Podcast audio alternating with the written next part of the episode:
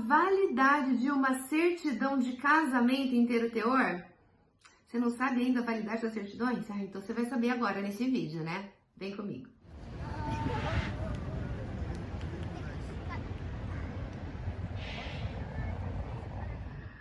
Olá, descendente! Você tem essa dúvida?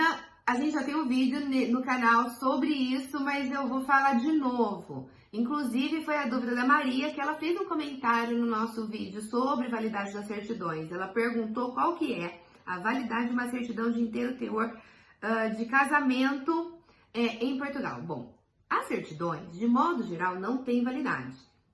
Uma outra pessoa comentou também esse vídeo e disse que no site do consulado consta que as certidões precisam ter seis meses de validade. Ok. Isso é informação do consulado. Eu não sei se você vai fazer seu processo via consulado. Se você for fazer seu processo via consulado, você tem que seguir as regras do consulado, claro.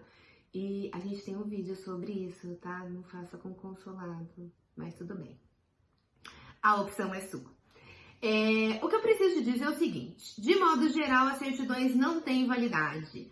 A única certidão que tem validade é a certidão de nascimento do cônjuge do português, que para algumas conservatórias tem que ser emitido há menos de seis meses. As demais, nós nunca tivemos nenhuma certidão negada por esse motivo.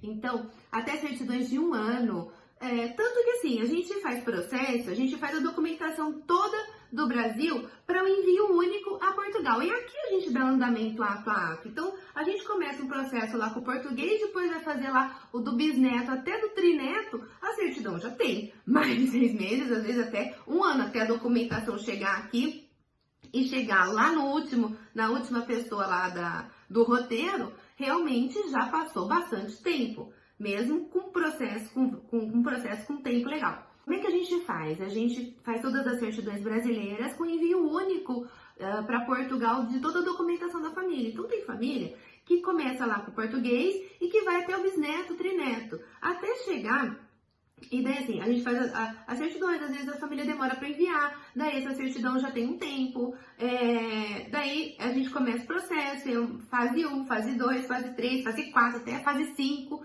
até chegar no, última, no último descendente da família que a gente vai fazer o processo, a certidão já tem mais tempo mesmo. E a gente nunca teve nenhum tipo de problema.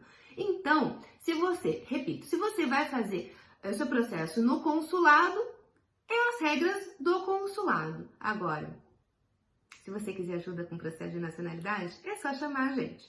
Os contatos, a forma de entrar em contato conosco está na descrição desse vídeo. Vai ser uma honra poder ajudar você nessa conquista, porque esse ano de 2021, com pandemia, sem pandemia, é o ano do seu vermelhinho. A gente se vê. Tchau!